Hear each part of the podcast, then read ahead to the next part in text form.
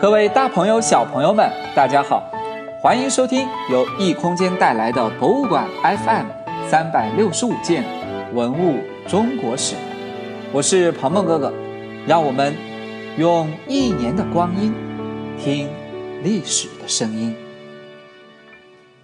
在山顶洞人生活的时代里，随着生产力的提高，生产和生活所需要的物资也越来越丰富了。他们在观察和利用自然的基础上，发现身边有些石头的粉末是红色的，发现身边有些植物的根茎很结实。当然了，也开始尝试着更多的思考。也许他们也会问到：天空为什么会电闪雷鸣？鸟儿为什么能够张开翅膀去飞翔？当有同伴死去的时候，先民们会在死者的周围。一圈撒上红色的赤铁矿粉，也会用红色的赤铁矿粉把自己脖子上的项链染成红色。这时，远古先民们最初审美和宗教的萌芽诞生了。今天，我们就来认识下远古先民们的项链吧。考古工作者们在山顶洞人生活的遗址当中。除了发现有人类化石、各类工具之外，还发现了一百四十一件不同材料的装饰品，有的是用石头做的，有的是用骨头，还有用贝壳来制作的。而其中占据数量最多的，就属动物的牙齿了。带有穿孔的兽牙大概有一百二十五个，这些。加工精细的小小装饰品，让今天的我们能真切地感受到那时先民们对美的感知。首先，我们来解决第一个问题：这些穿孔的兽牙都属于什么动物呢？研究发现，它们属于不同的哺乳动物，属于犬齿和门齿的部分，也就是小朋友们常会听到。和说到的虎牙和门牙，其中啊，数量最多的是一种叫做獾的动物，不知道大家有没有见过？它喜欢白天睡觉，夜晚活动，毛皮呢可以制作成衣服，牙齿呢就被先民们做成了装饰品。除了獾之外，还有狐狸、黄鼬等小动物的牙齿。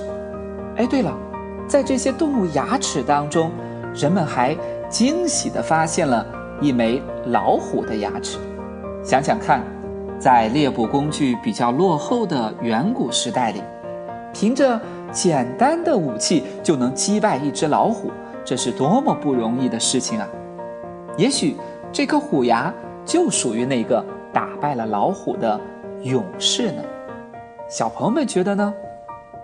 那这些项链，就是贝壳、兽牙和石头。本来的颜色吗？其实，那时的先民啊，会把这些装饰品染成红色。当然，不是所有的都会染成红色，部分的会染成红色。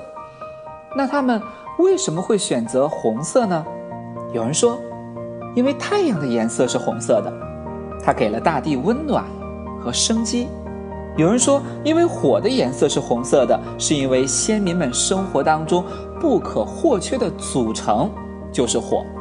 还有人说，因为血是红色的，没有了血，就自然没有了生命。红色是和生命有关系的。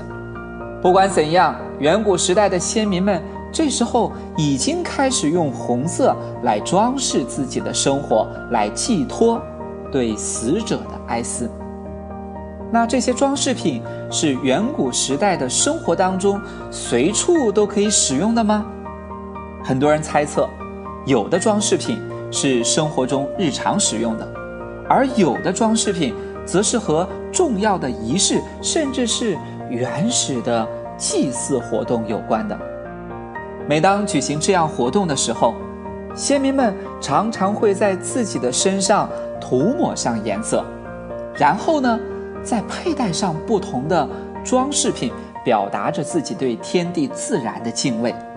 其实，类似的装饰品在辽宁海城、小孤山等地的遗址当中也都有出土，也向我们说明了华北地区的远古先民们虽然生活在不同的地理区域，但却都开始了对美共同的追求。当历史的步伐走入了一万年的时候，人们走进了一个新的时期，考古学家们叫做新石器时代。那在一万年左右的时候，到底发生了什么？出现了什么，让考古学家们有了这样的划分呢？明天的节目里，鹏鹏哥哥再为大家讲起。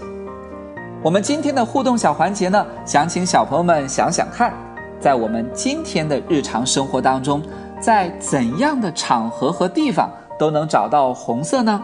人们又是怎么样认识这个红色呢？好了。我们今天博物馆 FM 三百六十五件文物中国史就讲到这里，明天再见。